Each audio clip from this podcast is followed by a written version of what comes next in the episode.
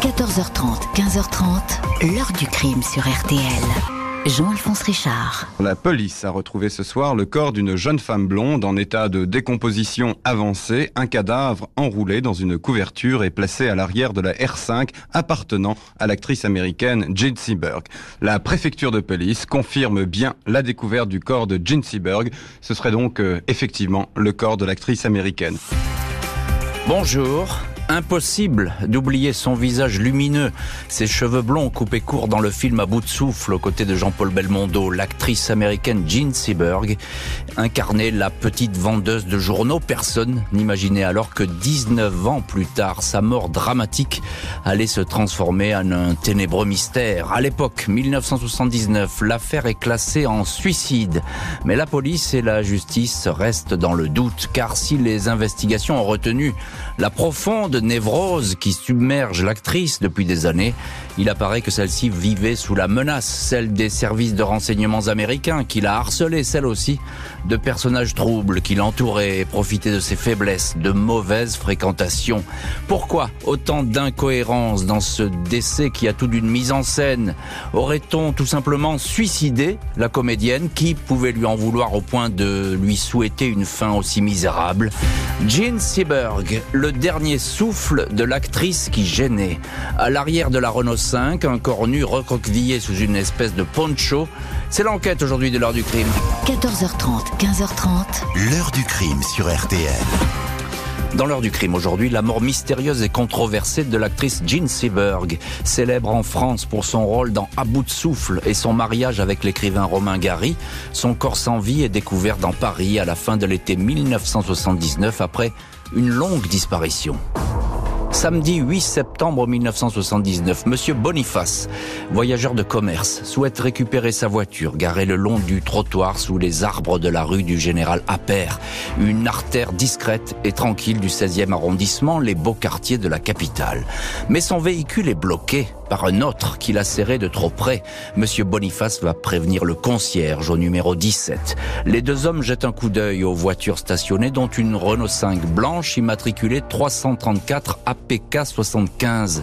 Elle semble être là depuis longtemps. Elle est poussiéreuse, le pare-brise couvert de feuilles comme si on les avait volontairement déposées. À travers la vitre conducteur, on distingue une forme humaine, recroquevillée sur la banquette arrière. Une main et un pied nu dépassent d'une couverture ou d'un poncho en laine. La R5 n'est pas verrouillée. En ouvrant la porte, une odeur putride s'échappe de l'habitacle. Il s'agit bien d'un cadavre, celui d'une femme. Le commissariat est alerté. L'identification de la victime est rapide. Il s'agit de l'actrice américaine Jean Seberg, 40 ans, née le 13 octobre 1938 à Marshalltown, dans l'Iowa.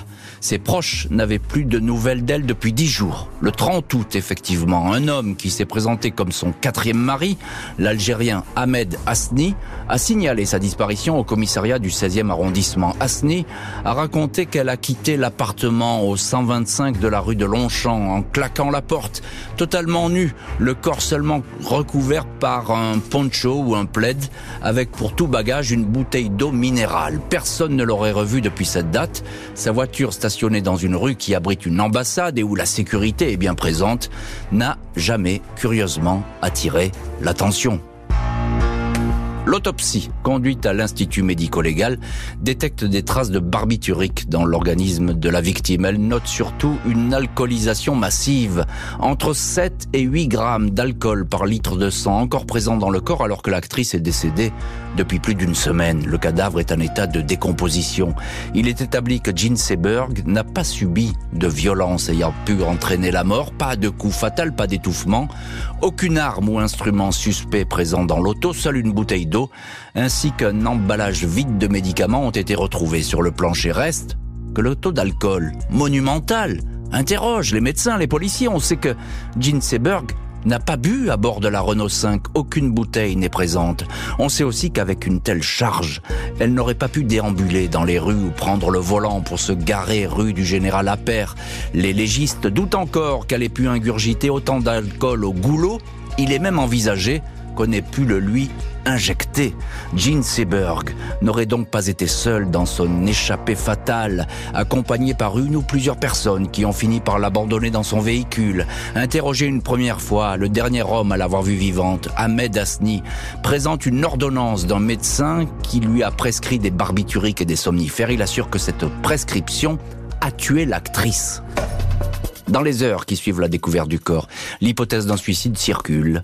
L'actrice du Jeanne d'Arc d'Otto Preminger, puis icône de la nouvelle vague avec à bout de souffle de Jean-Luc Godard, ex-épouse de l'écrivain Romain Gary, est décrite comme désespérée. À l'été 70, elle avait perdu une petite fille lors de sa naissance. Elle avait depuis essayé à plusieurs reprises d'attenter à ses jours. Son comportement était devenu erratique, imprévisible, au point d'avoir fait des séjours dans des maisons de repos, notamment en Suisse. Jean Seberg est alors présentée comme une jeune femme fragile, paranoïaque. Rien d'étonnant donc qu'elle ait décidé d'en finir avec la vie. Trop d'ombre autour de ce suicide peu ordinaire. L'écrivain Romain Gary, son deuxième mari, va fournir une toute autre explication. Lundi 10 septembre 1979, deux jours seulement après la découverte du corps de Gene Seberg, son ancien mari, le très célèbre écrivain Romain Gary, convoque la presse pour une communication de première importance. Pour l'occasion, il apparaît à la télévision, derrière une table, flanqué du fils qu'il a eu avec l'actrice Alexandre Diego Gary, 17 ans. L'ancien mari regrette qu'on ait présenté tout de suite Jean comme une déséquilibrée paranoïaque, une névrotique, qui serait schizophrène, une folle, une droguée, qu'aucune de ces informations n'ait été vérifiée. Moi, je vais vous dire qui a assassiné Jean Seberg, lance alors Romain Gary. Elle a été détruite par le FBI. L'écrivain présente des documents officiels pour étayer ses accusations. Il produit une lettre datée de 1970 émanant du FBI, alors dirigé par Edgar G. Hoover, dans laquelle il est spécifiquement indiqué que tout doit être entrepris pour salir l'image de l'actrice et que celle-ci doit être neutralisé.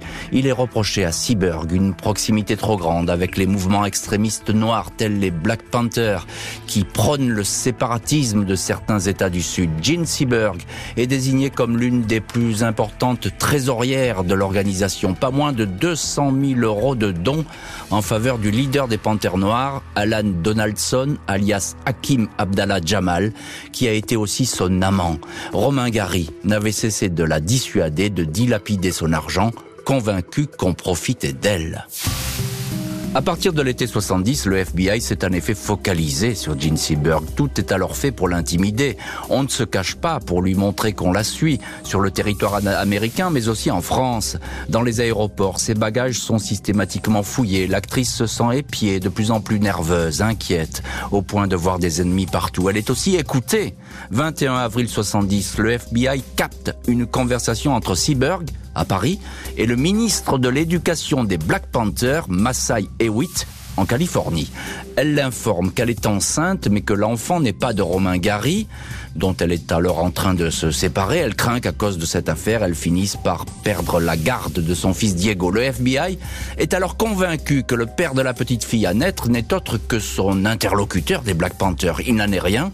Le père de cet enfant secret est un jeune homme rencontré sur un tournage au Mexique. Il n'empêche, le Los Angeles Times ébruite l'affaire, écrit qu'une actrice blanche va bientôt accoucher d'un bébé fruit d'une liaison avec un activiste noir.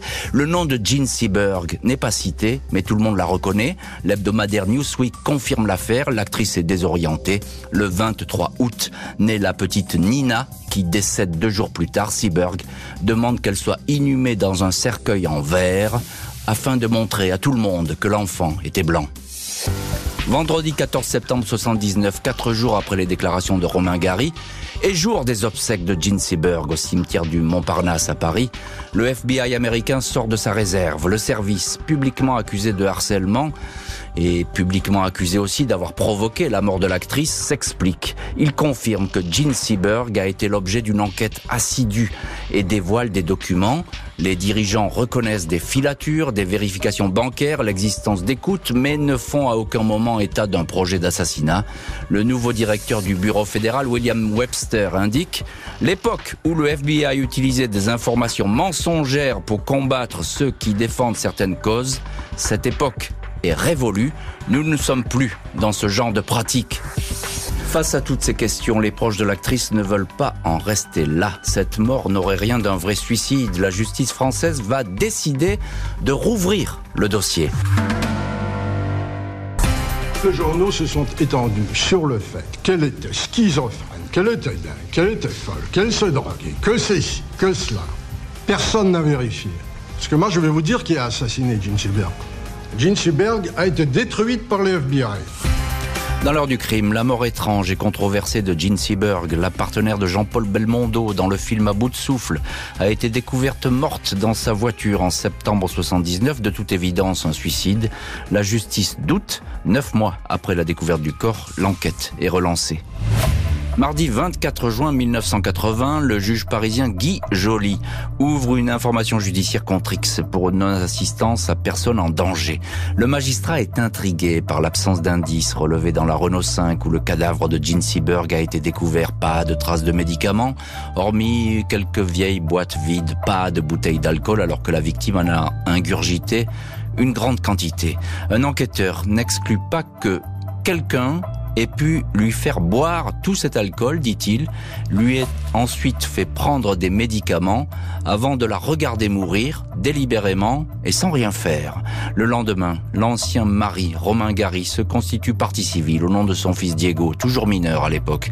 Le juge Joly demande un interrogatoire poussé de Ahmed Asni, le dernier homme à avoir vu vivante l'actrice, l'ultime compagnon marié religieusement à Jean Seberg, l'Algérien, qui ne travaille pas et avait rencontré l'actrice dans un restaurant que tenait son oncle, est soupçonné d'avoir vécu à ses crochets peu de temps avant sa mort, juillet 79. Elle a vendu son appartement de la rue du Bac. L'argent était destiné à acheter un restaurant pour Asni en Espagne. Le couple s'est même rendu sur place. Des témoignages indiquent que le compagnon était violent avec elle. Il lui arrivait de la frapper. 26 juin, Ahmed Asni est placé en garde à vue. Il dément toute implication dans le décès de Jean Seberg. Il répète que le 30 août 79, elle a quitté l'appartement au 125 rue de Longchamp dans la nuit avec ses médicaments et une bouteille d'eau. Elle était nue sous une couverture. Quand il s'est réveillé, il s'est aperçu qu'elle n'était pas rentrée. On lui fait remarquer que Jean Seberg, qui ne pouvait pas conduire sans ses lunettes, les a laissés dans l'appartement. L'amant ne répond pas.